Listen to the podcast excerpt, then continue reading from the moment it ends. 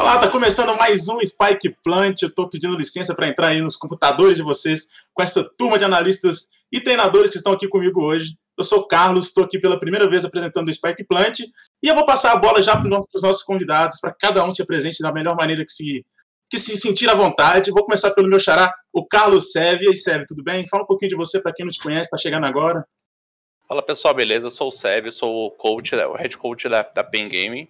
Agora, oficialmente na, na Game, posso anunciar. É, trabalho com, com o time, agradecer aí pelo convite de estar participando mais uma vez aqui com vocês. Obrigado, Sérgio. Na sequência, eu já vou chamar ali o Gatti. Gatti, muito bem-vindo. Obrigado por estar participando dessa edição com a gente. Fala um pouquinho também. Pode falar um pouquinho também, pode seguir aí. Valeu. É, boa noite, galera. Meu nome é Gatti, primeiro nome é Rodrigo. É, tenho 29 anos, eu comecei como coach no Overwatch em 2017, fiz agora essa transferência para o Valorant, estamos aí sendo coach da Fusion Fragrance, agradecer uma torcida de todo mundo que tem acompanhado, fazendo bastante torcida para gente, apoiado nosso cenário, e estamos aí para qualquer coisa, uma honra estar tá aqui, vendo Spike Plant, um podcast também, né, e live que eu assisto sempre que possível, é uma honra estar tá aqui com todos vocês. E na sequência eu já vou chamar ali o Catraca, tudo bem Catraca, boa noite. Boa noite, boa noite, Carlos. Boa noite a todo mundo que está aqui com a gente, uh, quem está assistindo. Uh, obrigado pelo convite. Acho que uh, hoje é o um principal programa que o nosso querido Valorant tem aqui no Brasil de cobertura, então é uma honra muito grande estar participando. Eu que estou como analista da, da Game Landers, vim de outras modalidades esportivas, então está sendo uma experiência bem legal trabalhar pela primeira vez também com esporte eletrônico. e estamos aí à disposição para poder contribuir bastante com o cenário. E por último, mas tão importante quanto todos, a Yara. Boa noite, Yara, tudo bem? Tá ouvindo bem a gente aí? Sim, boa noite, pessoal. É, meu nome é Yara, eu tenho 28 anos. E eu vim do Call of Duty, do competitivo. É, migrei pra cá no, no beta. E tô gostando super. É, fico contente aí pelo convite. Bom, então, como todo mundo já falou já na primeira rodada de, de apresentação, cada um aqui veio de um jogo, né? Então, eu queria perguntar, queria, queria pedir se vocês fizessem um paralelo para a gente, para quem está em casa assistindo, sobre qual a diferença do Valorant, de ser coach, analista do Valorant, com os outros jogos. Tem coisa que dá para aproveitar, tem coisa que não dá, tem coisa que é totalmente nova, que nenhum de vocês viram. Eu vou começar ali pelo Gat, que ele está aqui mais atento com a gente. E aí, Gat, pode ir seguindo. É, como eu vim do Overwatch, eu acho que a galera que tem, é, veio de lá percebe que tem algumas similaridades é, em questão então, que a gente não tem no CS, obviamente o Valorant, eu acho que a galera descreveu bem, é um jogo que é basicamente 80% similar com o CS, mas ele tem uma questão de você saber controlar cooldowns e aproveitar esses recursos de uma forma eficiente. Eu acho que talvez essa seja a melhor forma da gente fazer um paralelo, né? Você entender como o Overwatch ele quer dispor de espaço dentro do mapa, porque os, os mapas no Valorant, na minha opinião, eles são ligeiramente pequenos também, para conseguir exercer pressão e tirar valor disso com os recursos que você tem, tá ligado? É, a gente sempre, quando tá, tava no meta agora da Operator, né, a gente sempre fala, pô, Operator é uma parada que, uma arma, melhor dizendo, que é muito opressora, porque você não tem muito recurso. A gente agora tá ficando com bastante recurso, a gente tá vendo a Sky chegando aí com mais sei lá quantas bangs, é, e cada vez mais a gente vai conseguir trabalhar de uma forma melhor. Mas você ter a noção de como você vai querer jogar com todos esses recursos, eu acho que é a forma que o Overwatch ele conseguiu me ensinar melhor para conseguir transferir meu conhecimento do que eu aprendi lá para aqui o jogo da Riot. É, Sev, do CS, eu vejo que a maioria dos jogadores que veio pra, de outros jogos veio do CS, né? Então, você como era um coach de CS também, dá, é, é muito parecido o Valorant como treinador? Cara, o Valorant, o estilo de jogo é muito parecido, né? Essa, a dinâmica de 5x5, dois bombs, três, até três bombs, assim, não tem tanta diferença para o CS. Porém, é, acho que a maior dificuldade, é, a maior diferença que tem é a questão do. Não são bombas, né? São habilidades dos personagens. Então, uhum. demora um pouco para o pessoal do CS conseguir se adaptar a isso. Né? Mas eu acho que na, na, dinâmica de jogo tem como você trazer muitas, muitas reações do CS, muito. A, a maneira de pensar em determinado momento do round, como mudar um pouquinho o seu, a seu o ritmo do jogo. Então, isso dá para trazer muito do CS. Porém, é, você acaba esbarrando um pouquinho de como usar as coisas, qual composição montar para não ficar muito ou muito forte na defesa e muito fraco no ataque. Então, acho que essas são as principais diferenças que tem entre o CS e o Valorant. Mas eu acho que é dos jogos que, que migraram para o CS, eu acho que é o mais próximo que tem é o CS mesmo. Agora vou passar para os analistas. Yara, você falou que veio do Call of Duty. Do lado do, da, da, análise dos analistas, é mais fácil o Valorant ou é mais complicado por, por, estar no início? Como é que é essa pegada aí? Olha, eu acho que é, é mais difícil. É, e é bem desafiador, porque no, no COD é, são modos diferentes, né?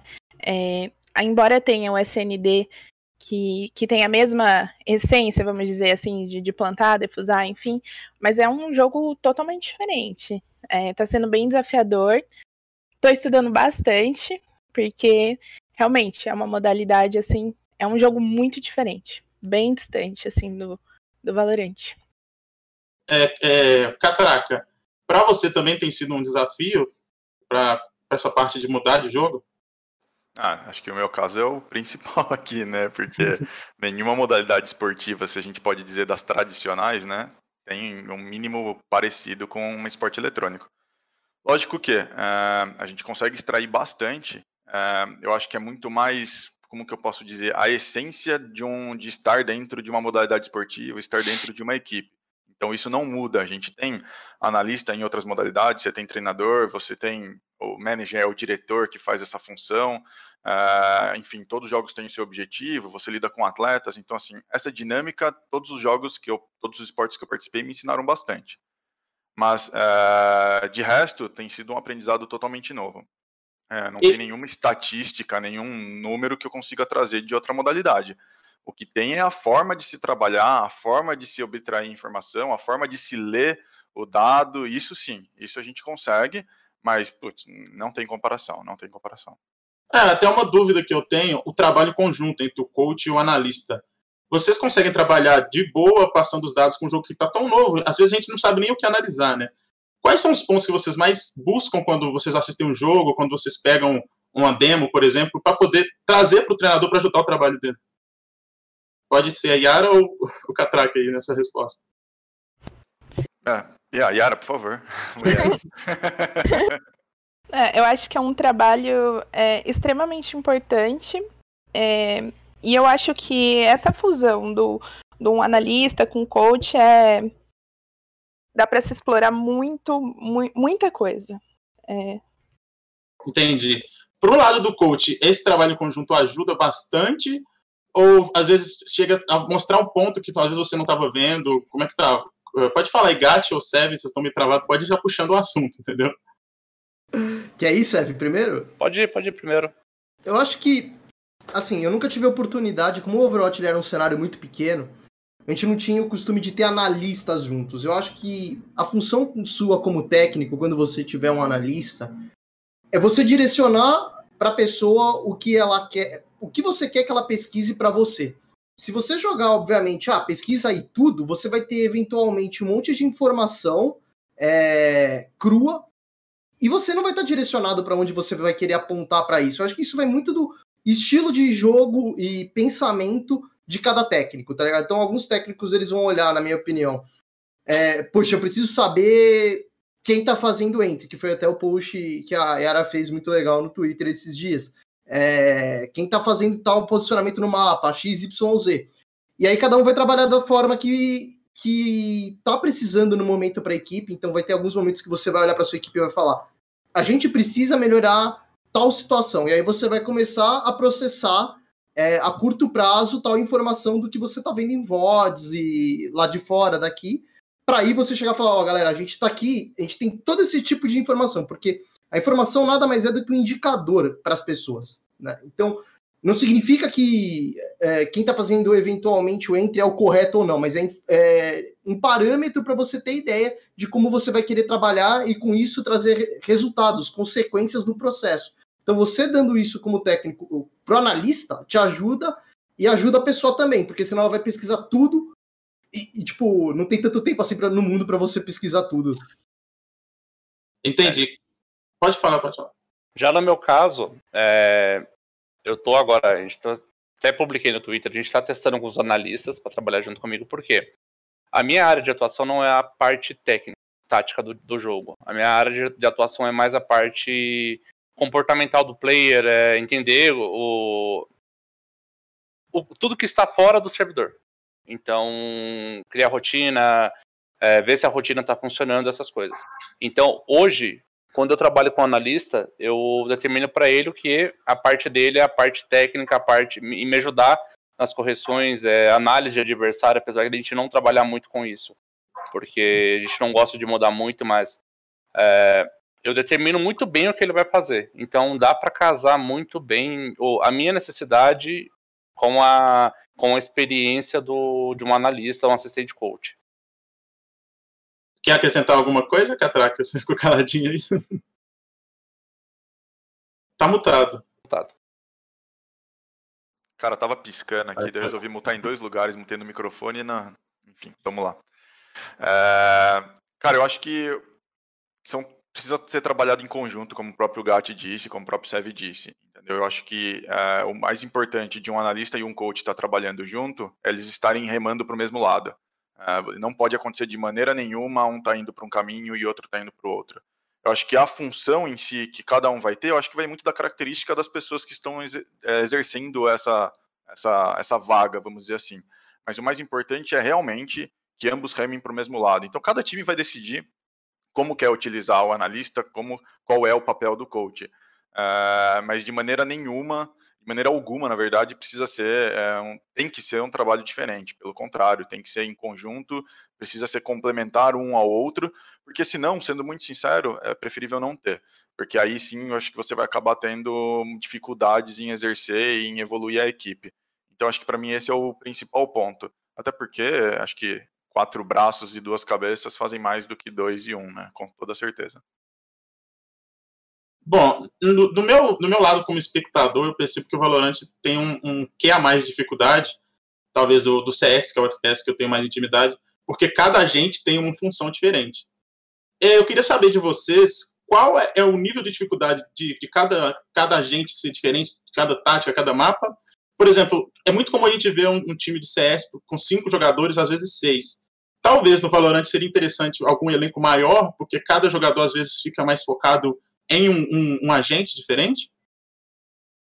Bom, vou começar. É, eu acho que não só a parte de focar em um agente diferente, mas também para mudar é, a maneira de jogar. O Valorant, cara, se você muda um jogador ali, você mudou completamente a sua maneira de jogar, você mudou é, a maneira do seu time se comportar, entendeu? Então, eu acho muito válido você ter, por exemplo, um sexto player, um até mais no caso, entendeu?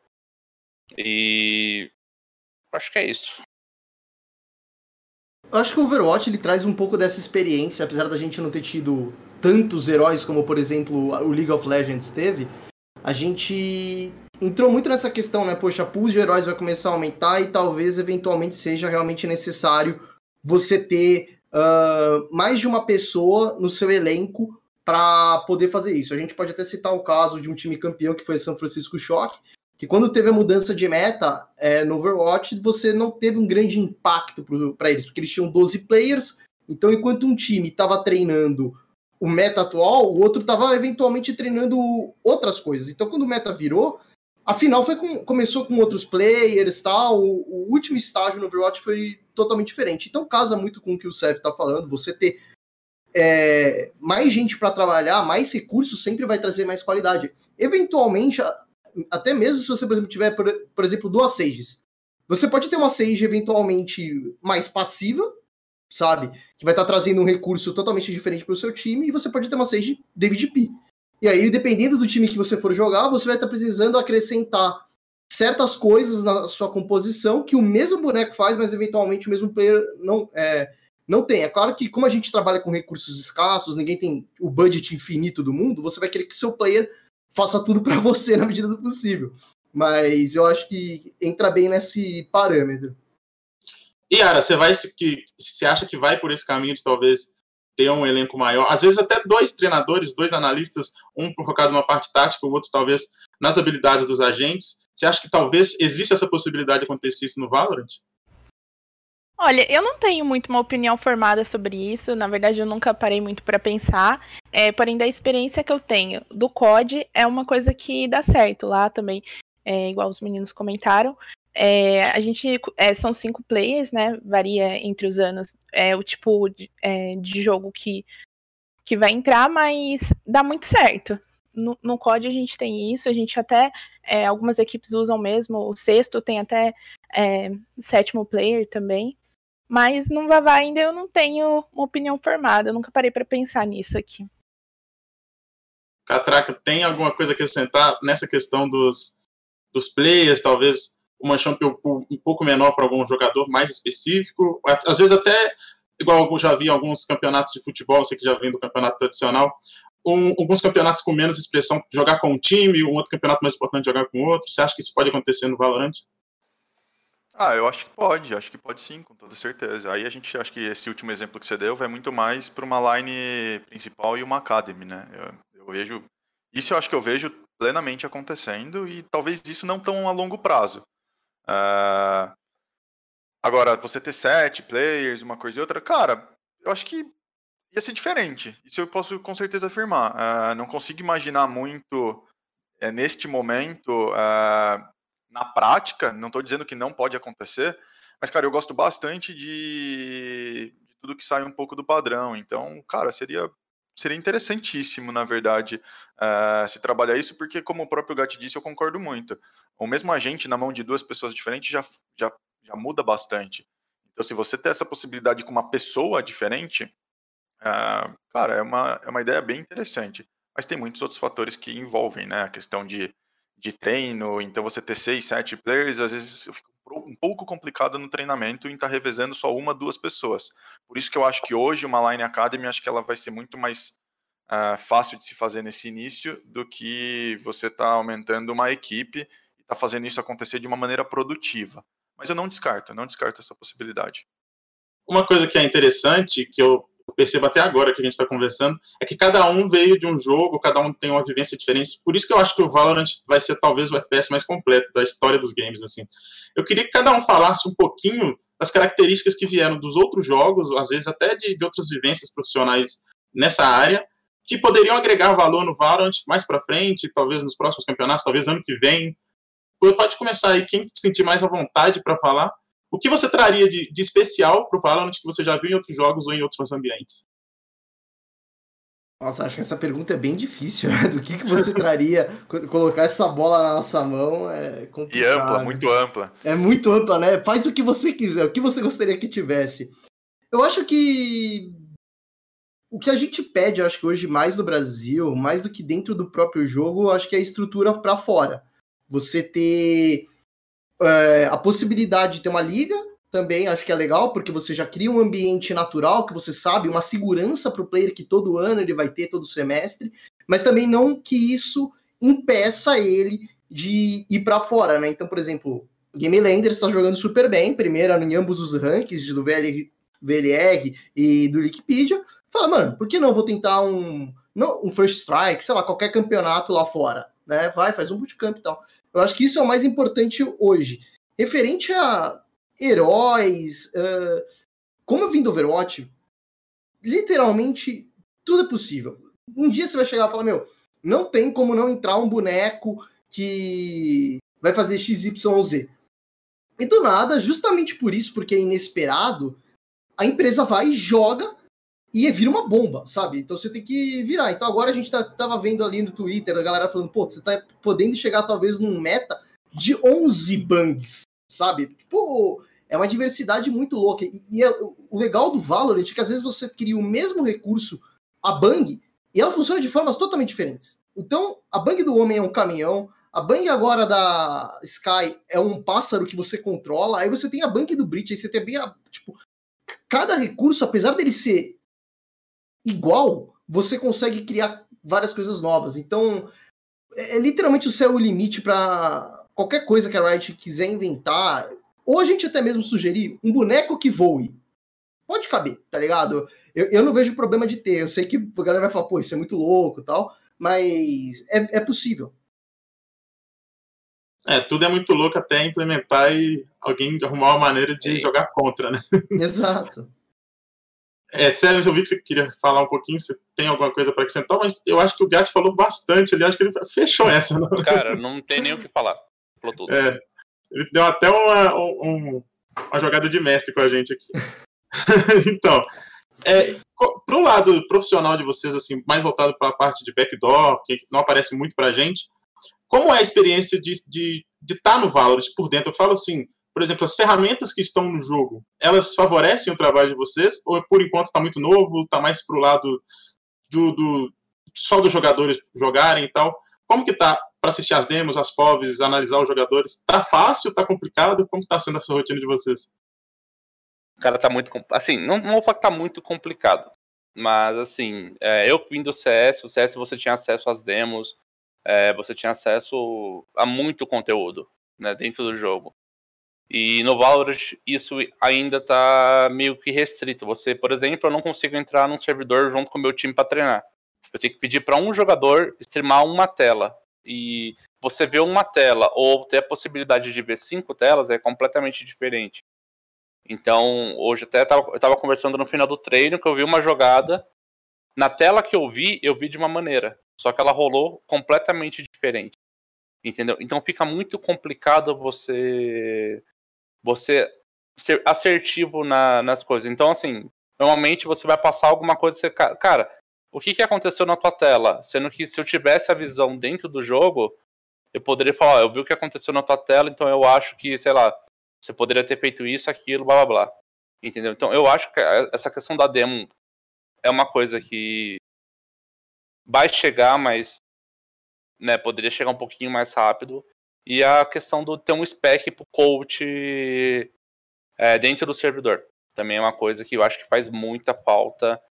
Tá? Para quem veio de qualquer outro jogo, é uma coisa que está fazendo muita falta ainda dentro do Valorant. Concordo com ele, Catraca? Concordo, concordo sim, concordo sim. E acho que vou um pouco além. É, esses dois fatores que o, que o Sérgio colocou são importantíssimos, mas é, você tem ainda um API que ele é fechado, né? Ele só está sendo disponibilizado para o DaySpike, para o VLR.gg, se não me falha a memória. Acho que não tem outro. E você depende das informações que eles te passam. Então, recentemente teve um jogo que eu até tuitei, é, que um cara tinha batido recorde no BR, uma coisa e outra, mas depois fui ver, cara, dados totalmente é, equivocados. Então, você tem que tomar bastante cuidado com isso. É, não são todos os jogos que você encontra é, salvos na Twitch ou no YouTube, então tem muitas vezes que você deixa é, passar também essa, essa possibilidade. Então, concordo, concordo bastante com o Sev e acho que vai além. Acho que tem bastante ainda pontos que podem evoluir, que podem melhorar para facilitar o, o nosso trabalho, sem dúvida. Yara? Eu concordo com eles.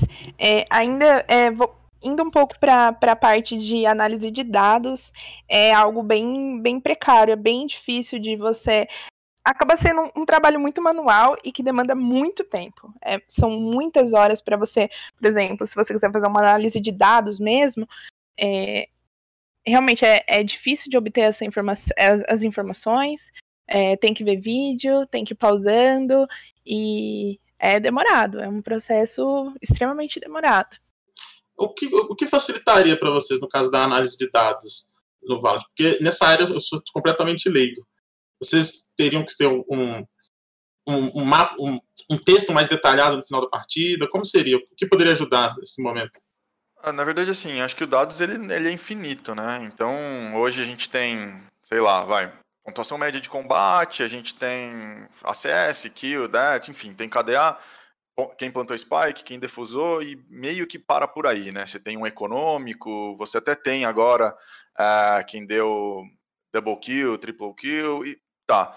Mas, cara, acho que quando você fala em dados, isso daí pode ir muito além. Você pode. Uh, o jogo poderia te extrair, por exemplo, quantas vezes uma equipe tentou ir para um bombe e finalizou no outro, a localização que a Spike foi plantada, quantos metros o cara mata ou ele não mata a, a tantos metros. Então, assim, quando a gente fala de dados, e por ser, aí é diferente das, das outras modalidades que eu venho, por ser um jogo é, de computador, onde é tudo baseado em dados, cara, é infinito as possibilidades.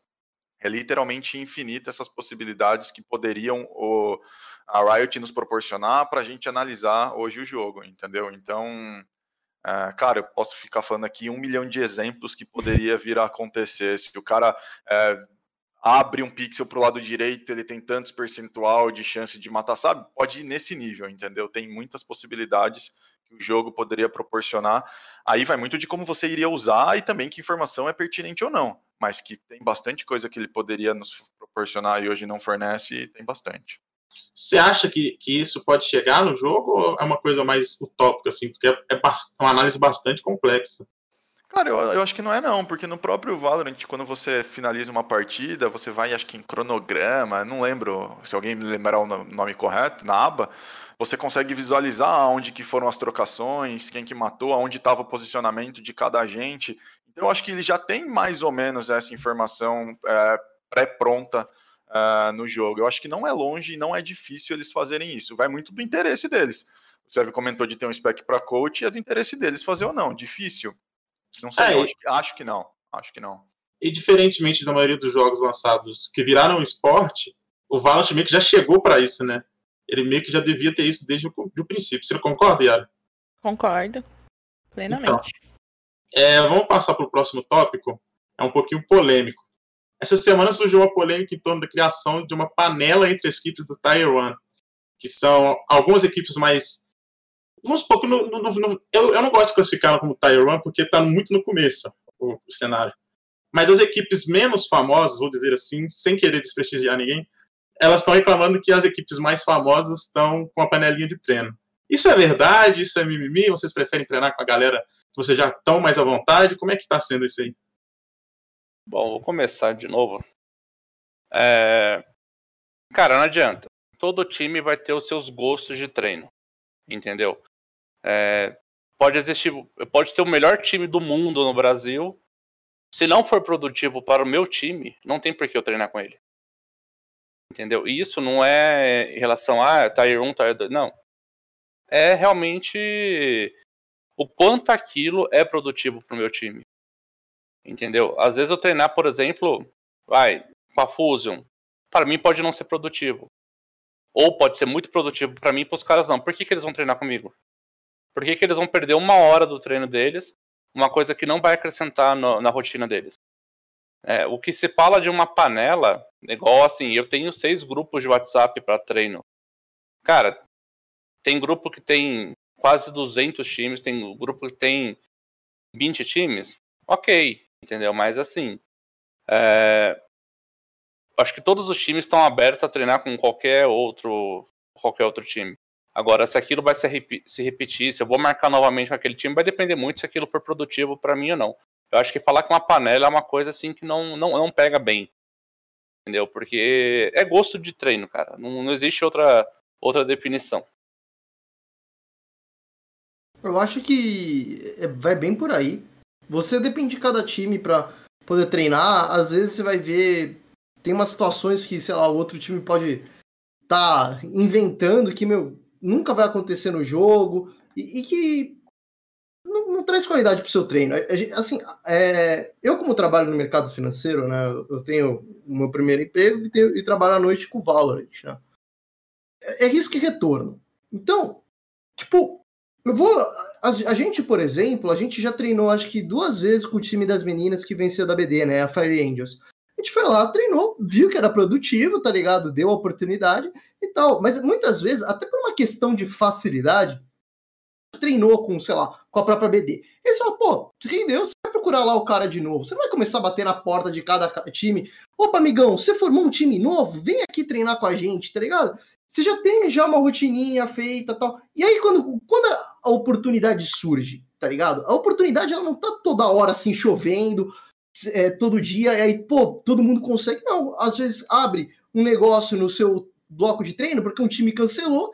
E aí, é, é esse momento, com certeza, que a gente aparece nos, nos grupos de WhatsApp, tá ligado? Mano, cancelaram meu treino. Quem tá aí? E aí, às vezes, o cara vem e se mostra. Então, é, tem isso, não vai ser para todo mundo, não existe isso, tá ligado? De tipo, ah, mano, todo dia eu vou conseguir um, um treino, então, agora com a, com a Game Landers, tal, tal, é, Fusion Fragrance, com a PEN, com a Falcol, sei lá, com. Mano, não é assim, velho. A gente, eu, a gente mesmo não treina todo dia. Uh, todo dia, às vezes tem semana que a gente não treina com a Game Landers, tá ligado? Se fosse panela, a minha agenda seria o quê? Game Landers, PEN, B4, tá ligado? Eu só treinaria com esses caras. E, tipo, eu tenho print da minha agenda, eu sei que não funciona assim, tá ligado? Então, é, é assim, a oportunidade aparece. Quando ela aparecer, que nem aqueles filmes de várias motivações, faça acontecer, tá ligado? Dá o seu sangue, mostra pro time dos caras que você joga direitinho também, e você vai ganhar o espaço. Porque aí quando você jogar bem no treino, a gente, como coach, a gente pergunta pelo até analista também, foi bom o treino? Pô, foi tá ligado? E aí você conquista o resultado. É, é, essa prática. Espaço, exatamente. Não, não tem panela, tá ligado? Não tem por que fazer isso. Até mesmo porque se existisse uma panela, isso prejudicaria mais os próprios times do T1, porque você evoluir num jogo é cultura, tá ligado? Você precisa de uma cultura sempre crescente. Então, se você faz uma panela e se fecha, você só vai entrar numa mesma gameplay constante. E aí, quando você for lá para fora, você vai ver jogadas que você nunca vivenciou isso é uma parada que acontecia muito no Overwatch. Os times saíam daqui para ir lá fora, mano, nunca vi essa situação, tá ligado? E não é por mal, porque aqui era um cenário pequeno. Então, é, não é do interesse nem dos times T1, se a gente quiser chamar assim, nem dos times T2, nem T3, não existe parâmetro. Posso só acrescentar uma coisa? Claro.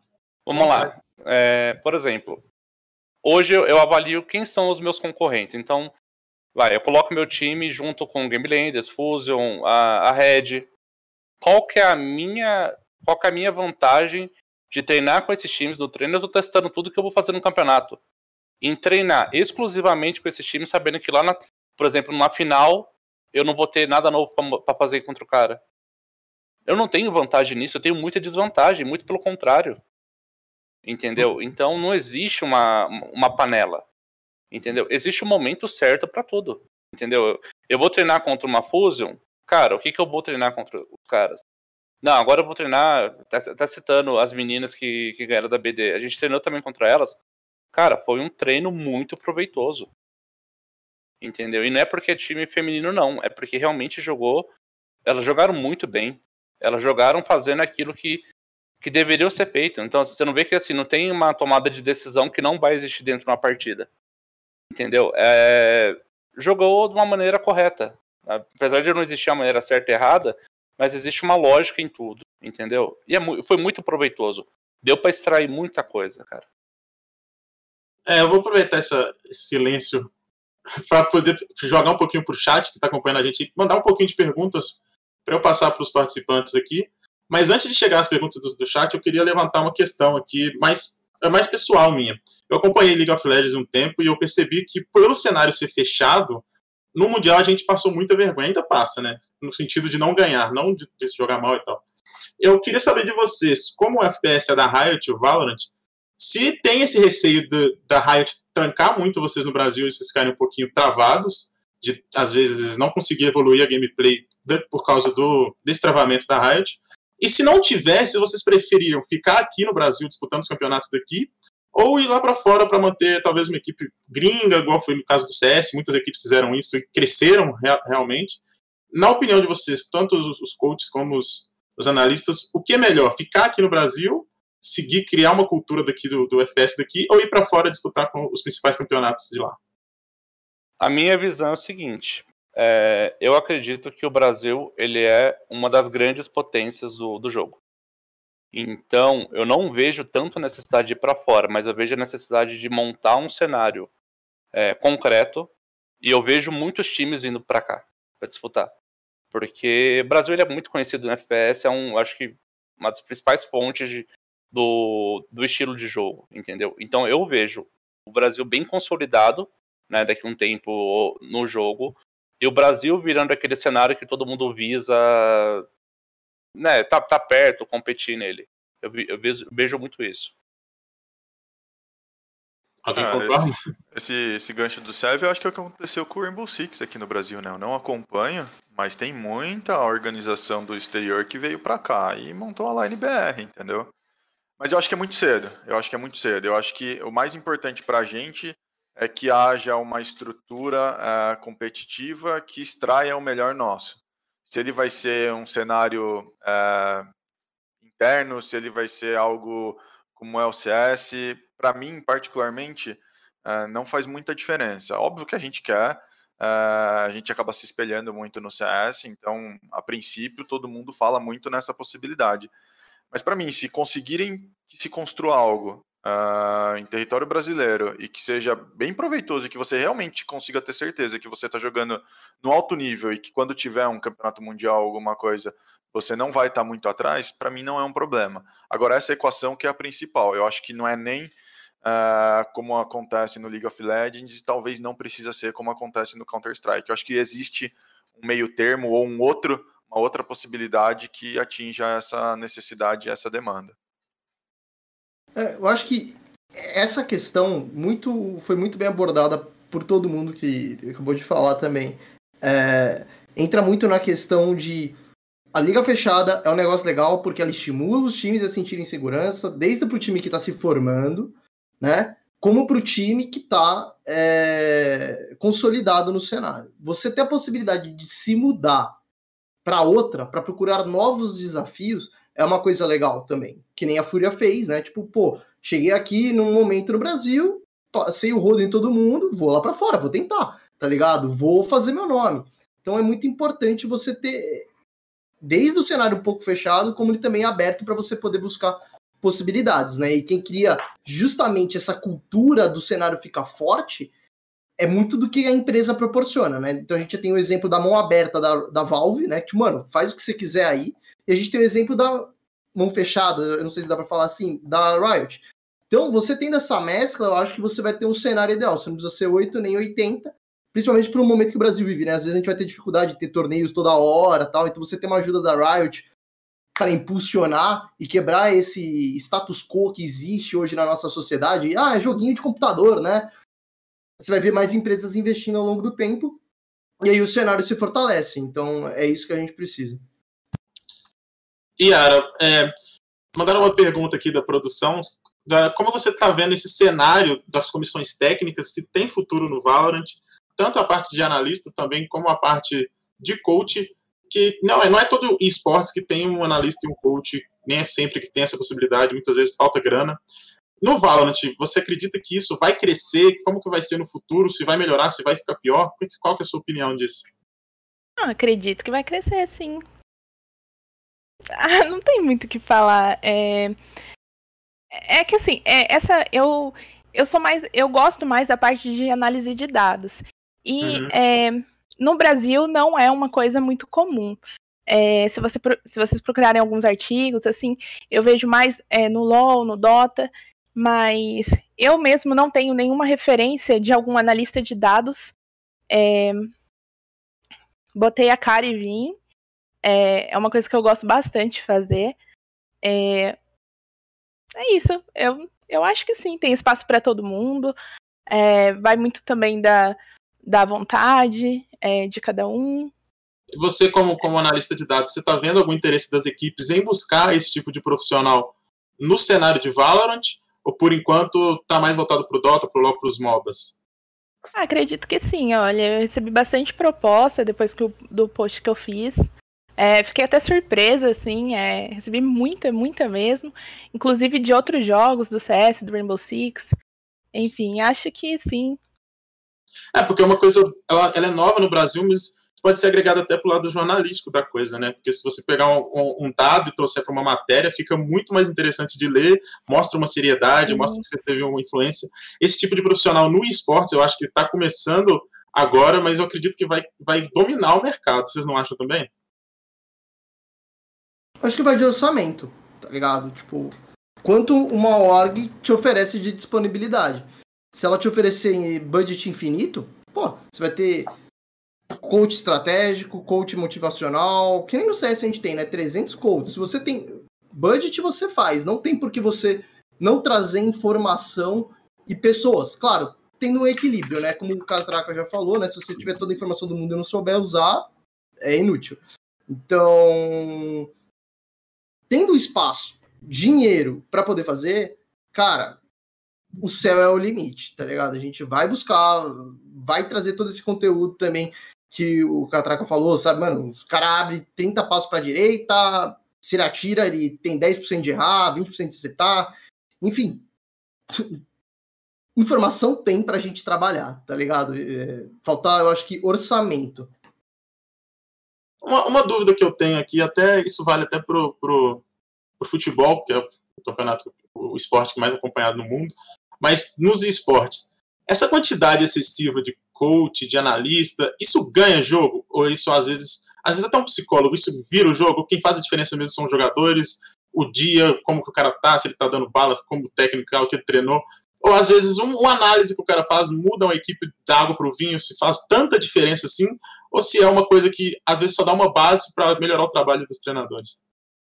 Eu acredito que seja muito 50-50. É... Não adianta nada você ter a melhor comissão técnica do mundo se ela não sabe, às vezes, como abordar o jogador para passar o ponto de vista dela, ou se o jogador não sabe também interpretar aquilo que está sendo passado. Então, cara, pode fazer diferença? Pode. Pode não fazer nenhuma diferença? Pode. Entendeu? Eu acho que eu sou uma pessoa que eu gosto muito de trabalhar em volumes, né? Eu gosto de, de ter isso. Mas vai, depende muito da necessidade de cada time também. Tem time que trabalhando com o básico ele vai conseguir desenvolver muito mais do que trabalhar com muita informação.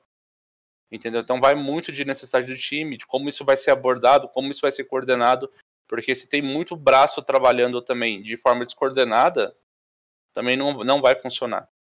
Entendeu? Então acho que tem que ter um pivô central e as coisas muito bem definidas como, como que vão rolar dentro daquele, né, da, daquele projeto. É, um, uma outra questão também que eu tenho. Eu sempre quis conversar com um treinador de, de, de esportes, mas essa é a primeira oportunidade que eu estou tendo. É, eu vejo muitos outro, outros, outros jogos, como por exemplo o Fortnite, que a idade dos jogadores é incrivelmente baixa. No Forti, no, nos outros FPS, igual o CS, o COD, no Overwatch, a idade do jogador ela pesa nas decisões dele no game? Vocês analisam isso também para às vezes pedir para o cara fazer alguma coisa? Ou, ou, é mesmo só questão de, de experiência no FPS? Por exemplo, o cara tem 30 anos, mas ele joga dois, ele vai agir de um jeito? Ou igual no futebol, quando o jogador é mais novo, geralmente ele é mais veloz, ele busca o gol. No, no esporte, tem essa diferença na parte tática ou é só questão de idade mesmo e pronto? Ah, eu acho que, que influencia, influencia sim, mas eu acho que não é nem tanto a questão, uh, sei lá, você deu o exemplo de um cara de 30 anos que começou a jogar há dois anos. Uh, é muito pela vivência. Eu acho que assim, são duas coisas. É a sua vivência dentro do jogo e a sua vivência de vida. Eu acho que essas duas coisas somadas que vão fazer a diferença para a tomada de decisão dentro do jogo, por exemplo. Então a gente é, com certeza vai ter, é, cada ano que passa, eu acho que essa janela vai aumentando, players de 20 anos que jogam FPS há 10. Entendeu? Só que ao mesmo tempo, esse cara tem 20 anos.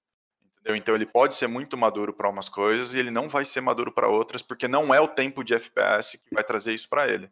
Entendeu? Então eu acho que uh, não, não, sou um treinador, mas uh, já trabalhei em bastante equipes e acho que isso é fundamental você conseguir fazer essa leitura entendeu?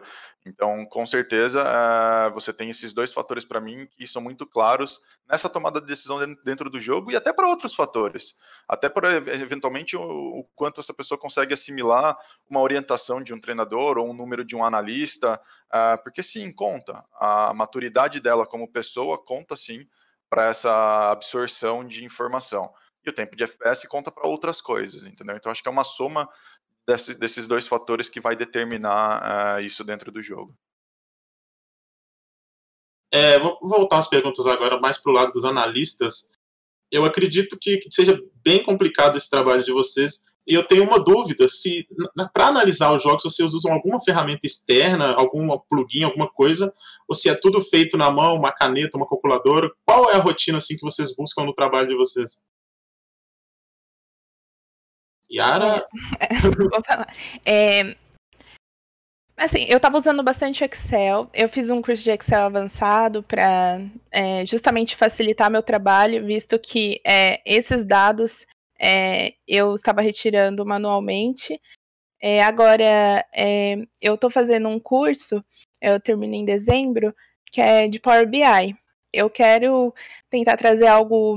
É, eu quero tentar extrair essas informações de uma forma mais, é, mais fácil, até mesmo, por exemplo, do VLRGG, e ela traz uma visualização é, mais fácil, por exemplo, para um coach, para um, um outro analista, até para os próprios players. É bem interessante, dashboard, relatório. É, é um programa que facilita muito a vida e eu acho que vai ser muito bom aqui no, no Valorant. Eu ainda tô aprendendo, então é, não, não, não tenho muito o que falar ainda sobre ele, mas é uma ferramenta que eu quero, quero usar e eu acho que pode ser bem interessante. Catraca, você também utiliza essas ferramentas? Você é mais old school, caneta e papel? Qual que é o seu estilo? Ah, cara, eu uso os dois, eu uso os dois. Uh, eu uso as mesmas ferramentas que a Era comentou. Eu gosto bastante do, do Power BI porque ele é uma ferramenta própria de Business Intelligence. Uh, mas eu acredito que, assim, futuramente pode ser que surjam uh, ferramentas próprias de análise de dados. Entendeu? Ou a Riot vai disponibilizar um programa dela, ou acredito que alguém faça isso, entendeu? Uh, porque outras modalidades, principalmente as tradicionais, futebol tem bastante. Você tem programas que você compra e, cara, ele te dá informação de todos os jogos do mundo aí de todo quanto é jeito, entendeu? Aquilo que eu falei de vai virar para direita e faz isso, no, no, futebol você tem isso. Se o cara passa com a perna esquerda no último terço do campo, uh, num, num domingo a 30 graus, o que acontece, sabe? É esse nível. Então, mas isso é uma ferramenta que ainda não existe, ou pelo menos eu não conheço. Se alguém conhecer, por favor, me passe o quanto me antes. Me passa também. Porque assim, é... mas eu acho que é muito papel, caneta, PowerPoint, Excel. Acho que, cara, é... nesse momento, acho que é muito mais uh, conhecimento que as pessoas têm interno e a força de vontade do que algo pronto, porque ainda não existe algo pronto ou mastigado, vamos dizer assim. Entendi. Agora voltando um pouco mais para o cenário competitivo, é, o que vocês esperam do cenário brasileiro? Ele vai crescer a ponto de virar uma referência mundial? Ele tem futuro? Essa quantidade de equipe no começo está mostrando um, um, um, FPS que tem muito player bom? Ou é só a galera fazendo oba-oba, que bom mesmo é só uns 5% ali? O que vocês acham disso? Cara, tem muito time bom, muito player bom ainda que.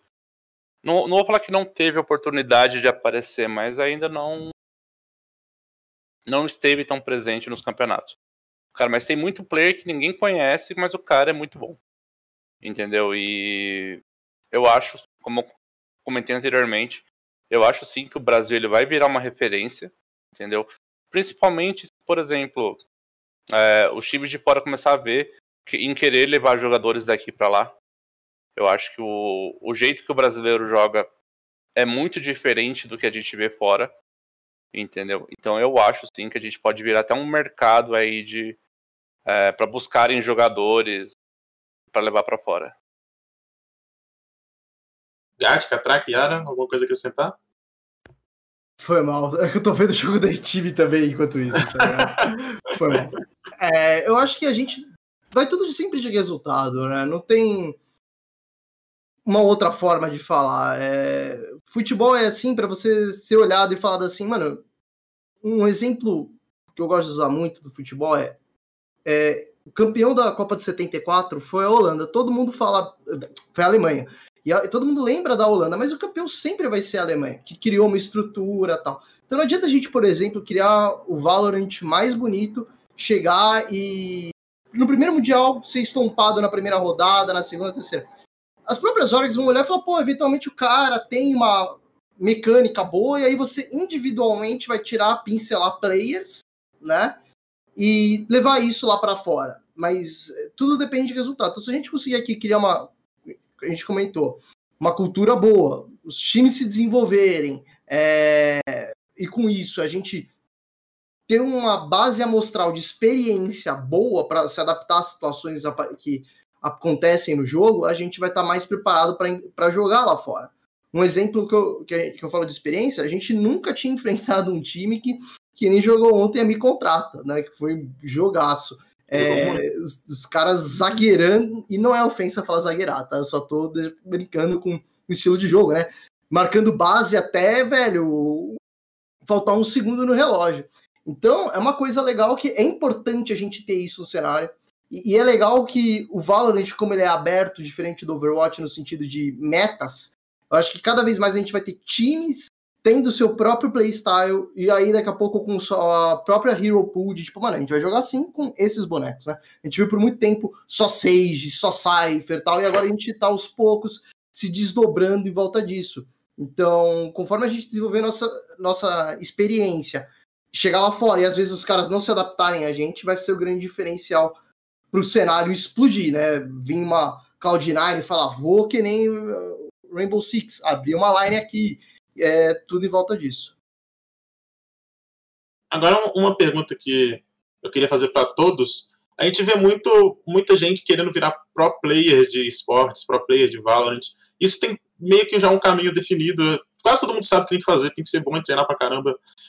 Para uma pessoa que ela tem vontade, que ela quer ser um coach, quer ser um analista, e ela nunca teve contato nenhum com, com game, às vezes só jogava, por onde que ela deve começar? É, quais caminhos que ela tem que seguir? Aonde, que, aonde ela tem que buscar informação? Como que é o...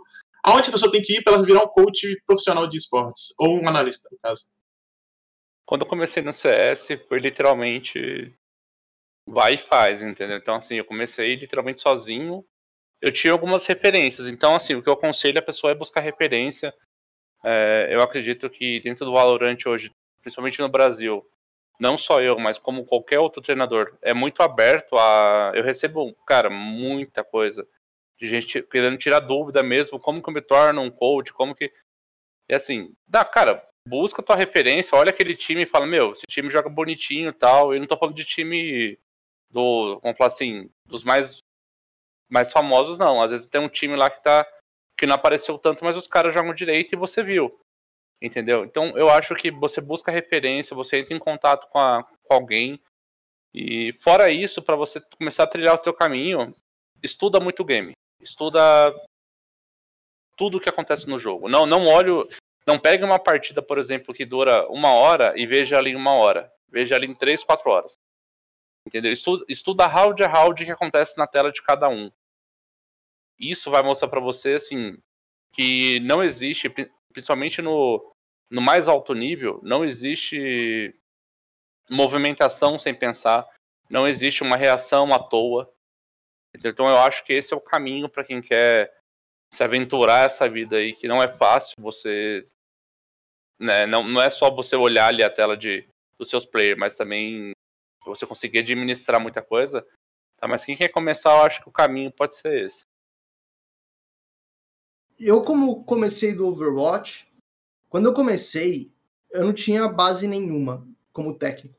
Assim, eu não tinha tanto contato com esportes, porque é, não tive na minha infância essa possibilidade, tanto interesse. Assim, eu, eu jogava CS, comecei jogando no 1.4, mas, tipo, era uma parada para mim que era muito distante, desde porque eu não tinha skill para botar boneco no chão, como também é, as, a cultura que a gente está inserida na sociedade às vezes não te proporciona. E aí, quando você, aos poucos, acho que assim, o, o hobby que hoje todo mundo, todo mundo não, vai, muitas pessoas têm, é o futebol. Eu, como gostava muito de futebol, eu sempre joguei futebol manager, tá ligado? E isso você já sabe se você gosta do bagulho. Não é uma parada assim que você tem 18 anos e você vai olhar e falar, quero ser coach, tá ligado? Você aos poucos você vai sentindo que talvez a sua parte de análise seja melhor, né, ou superior a de outros players, e você começa a se encaminhar para esse lado. E eu acho que o principal ponto para você conseguir virar coach é fazer o que a Yara fez, tá ligado? Oportunidade não vai aparecer na tua porta se você ficar parado olhando. Poxa, velho, será que alguém hoje vai me ligar e falar se eu quero ser analista desse time? Porque, mano, Olha o Twitter, quantas pessoas tem, tá ligado, no mundo? Ninguém vai ficar clicando perfil por perfil sabendo se você tá procurando free agent, e principalmente sem conhecer seu trabalho. Então, quando eu virei coach de Overwatch, o que, que aconteceu? Eu tava desempregado, abri meu canal no YouTube e eu falei, cara, eu quero fazer sobre Overwatch e o que não tinha no Brasil era análise. Todo mundo faz gameplay, mas ninguém faz análise de jogo. Então, um time do, da terceira divisão do Overwatch chegou para mim e falou, cara, você não quer tentar treinar a gente? Obviamente sem remuneração, porque T3, tá ligado? No Overwatch você já não tem dinheiro, imagina pra terceira divisão. É... E aí você, aos poucos, vai pegando gosto, tendo resultados, por quê? Porque lá atrás, no meu YouTube, eu mostrei análise, alguém viu, se interessou e me deu uma oportunidade pequena. Não vai acontecer um dia de, por exemplo, a Game Render está sem coach. Aí você começou ontem, né, aparecer e falar: oh, você não tá afim de ser coach aqui, você que não tem experiência nenhuma. Ninguém vai procurar isso, porque, de novo, a vida é risco e retorno. Então, mostre seu trabalho, tá ligado? Faça o seu canal no YouTube, é, no Twitter, poste análises, tá ligado? Faça seu podcast, mostre seu serviço e as oportunidades virão. Ah, no caso da, caso da análise, a Yara a gente já mostrou qual que é o jeito certo, né? Yara, para a pessoa que está querendo começar, você tem alguma dica para acrescentar nisso? Estudar bastante. é, eu, eu sempre gostei dessa parte de estatística, modelo de estatística, é, estatístico. Eu tive isso na minha é, no curso que eu, que eu fiz a graduação. É, e eu sempre gostei de jogo. E eu era manager de, um, de uma é, de uma line. Eu comecei como manager no COD e eu fui começando, pô, é como que eu posso ajudar o time? Eu sempre gostei assim de, de entrosar com o time. Eu falei, cara, como que eu posso ajudar? E eu comecei com coisas é, bem básicas assim e eu tive a oportunidade de ir para outros times e aprofundar mais e eu fui totalmente para essa área. Eu falei, é isso que eu quero, é isso que eu gostei. E é isso, tem que estudar bastante. Como eu falei, eu não tive uma referência é, de alguém é, eu li alguns artigos é, de equipes é, de fora do Brasil usando é, análise de dados dentro do esporte eletrônico e li bastante e continuo é, é, tentando assim, ah, isso, isso daqui tá dando certo, isso não tá. Então é, é muito de botar a cara mesmo, igual o Gat falou, e ir para cima. Se você se é, um, se é algo que você gosta, é, vai atrás que só depende assim de você também, é, não só de você assim, né? Porque ainda eu acho que para mulher ainda é um pouco mais difícil. Eu não, não vou entrar muito nesse assunto, é, mas é, acho que pode ser é, positivo ir por essa linha de estudar, enfim, e de ir atrás. Agora uma pergunta para finalizar, para ser bem rápida. É, para vocês, qual atualmente qual é o meta brasileiro? Ele está muito diferente do de fora? Como é que está esse cenário aí? Análise de, de todos. Cara, na minha opinião, assim, falar em relação ao meu time, é, a gente gosta de criar as nossas próprias coisas, assim, não. Eu acho que todos os times do topo estão fazendo isso.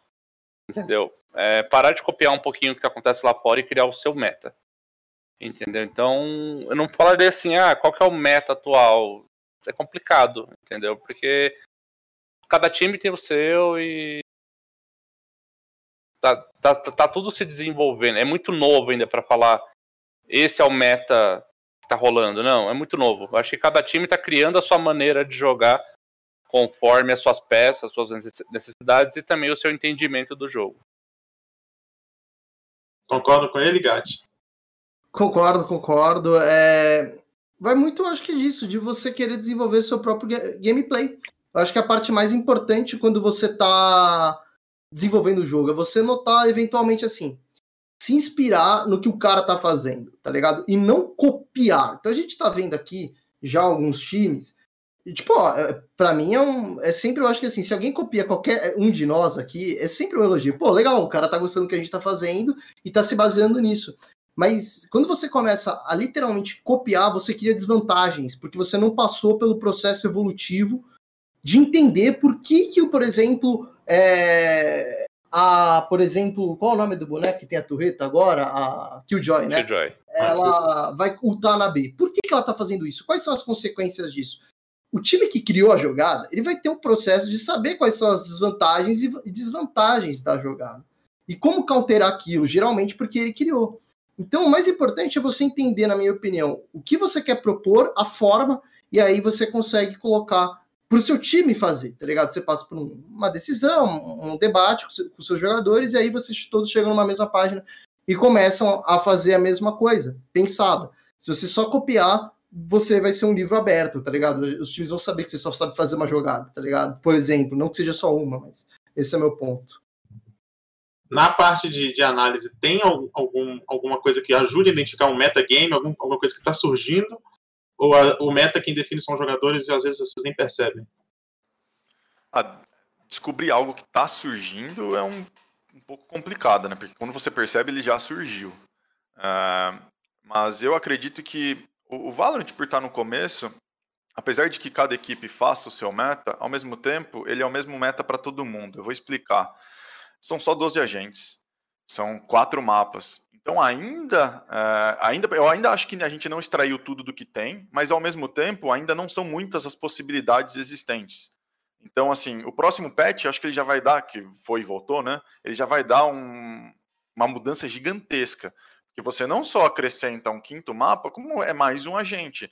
Então é mais uma possibilidade. E na verdade você não acrescenta uma possibilidade. Porque um agente que você coloca novo, cara, muda tudo.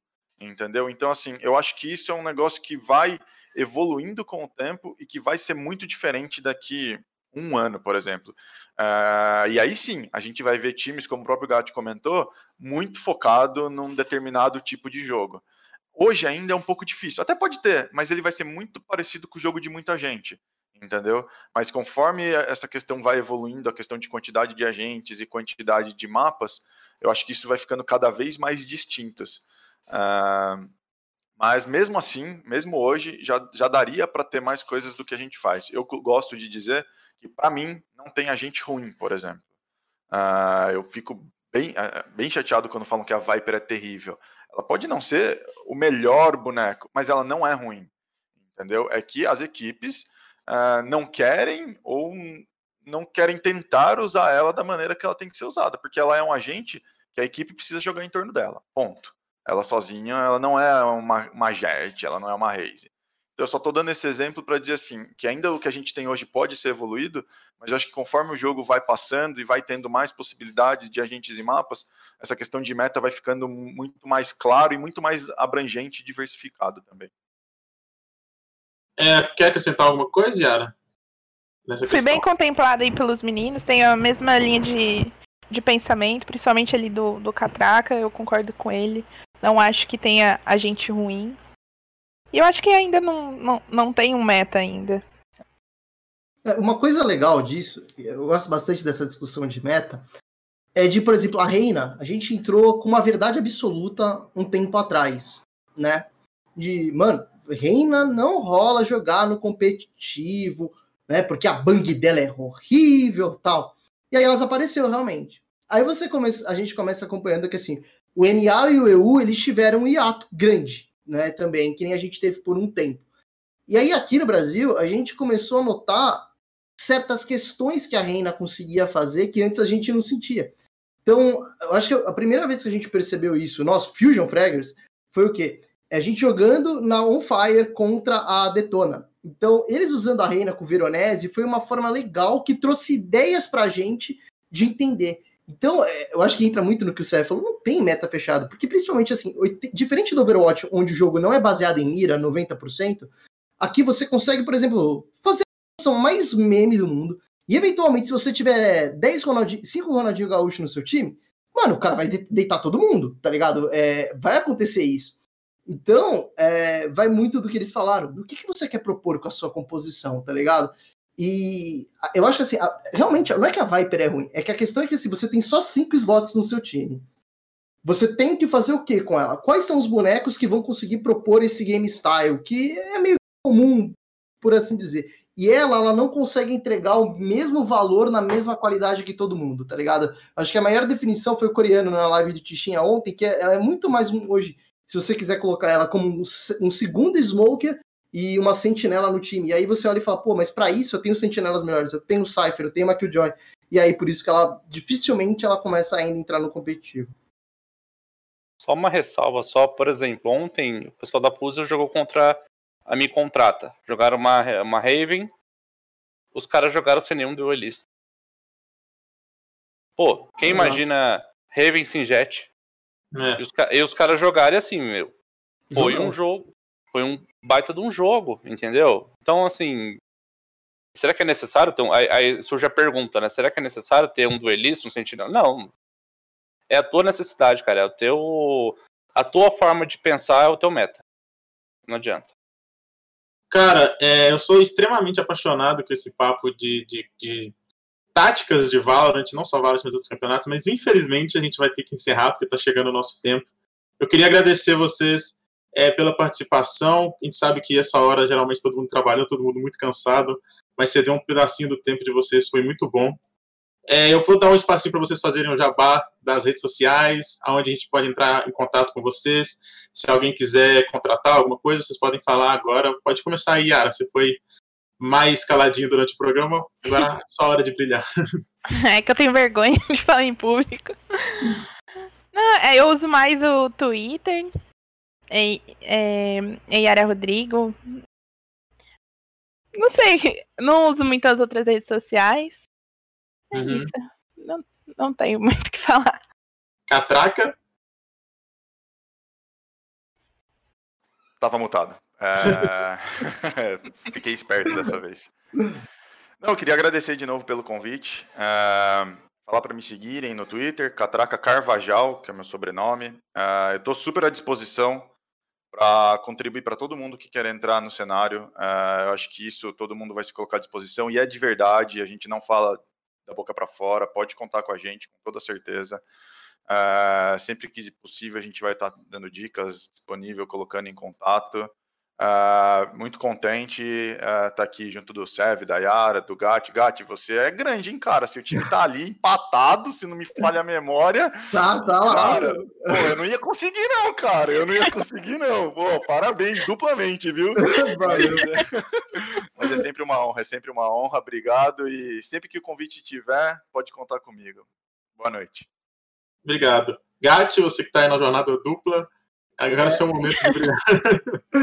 Não, eu tô com o coração aflito, eu tô no alt tab, olhando o placar do jogo a cada 10 segundos, tá ligado?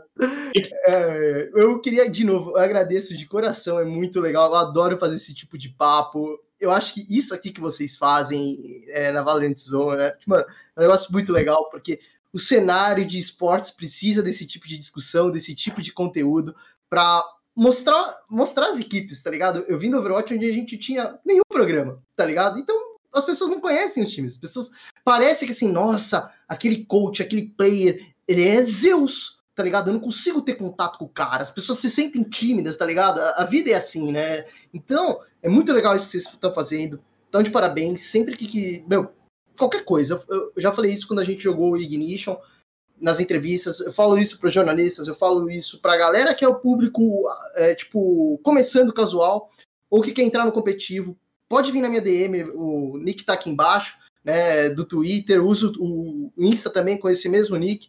Vem, procura a gente, a gente bate um papo na boa. É, vamos aproveitar isso que o cenário do Valorant está criando, porque é uma parada muito única essa abertura. É, eu me sinto realmente honrado de estar tá tra é, trabalhando, né, porque é, independente da gente estar tá em equipes opostas inimigas, isso aqui é um trabalho em conjunto. Então, de estar tá trabalhando com o Sev, com o Catraca, que, velho, são exemplos de pessoas, sempre, mano, éticas demais. Então, é, e muito abertas, tá ligado? Todos nós. Então, vem falar com a gente, tira as dúvidas, a gente está aberto para isso, para ajudar o Valorant a crescer, porque não é uma equipe só que vai bater lá no mundo. Pra gente, pra gente chegar lá, todo mundo tem que chegar junto. Então, vamos fazer isso como um grupo. E aí, Sevão, sobrou você. Bom, fiquei por último. Normalmente estava sendo o primeiro a falar, fiquei por último. É, cara, minhas redes sociais, é absurdo, todas as redes sociais. Também, cara, tô muito aberto a, tipo, quiser chegar, tirar dúvida, sabe, como que eu começo, como... Cara, pode me procurar à vontade, a qualquer hora do dia, entendeu? Conforme eu tiver disponibilidade, eu vou responder. Também agradecer mais uma vez pelo convite, é muito bom ter esse espaço, como eu já falei é, mostra um pouquinho, não só do nosso trabalho, mas quem são as pessoas que estão por trás dos times. É, isso mostra o profissionalismo que hoje está se tornando o cenário de Valorant no Brasil. É muito bacana isso, agradeço e valeu aí todo mundo que acompanha o time e bora pra frente. E é isso, galera. Eu queria agradecer primeiramente a vocês, ao chat que está sempre aqui com a gente. Queria agradecer a Draft e a GC pelo espaço, que para mim também foi uma experiência ótima, que foi a primeira vez que eu fui apresentador de um programa desse nível, para mim o melhor programa de Valorant do Brasil. E fica por aqui o Spike Plant. Muito obrigado pela audiência, um abraço para todos vocês e tchau, tchau.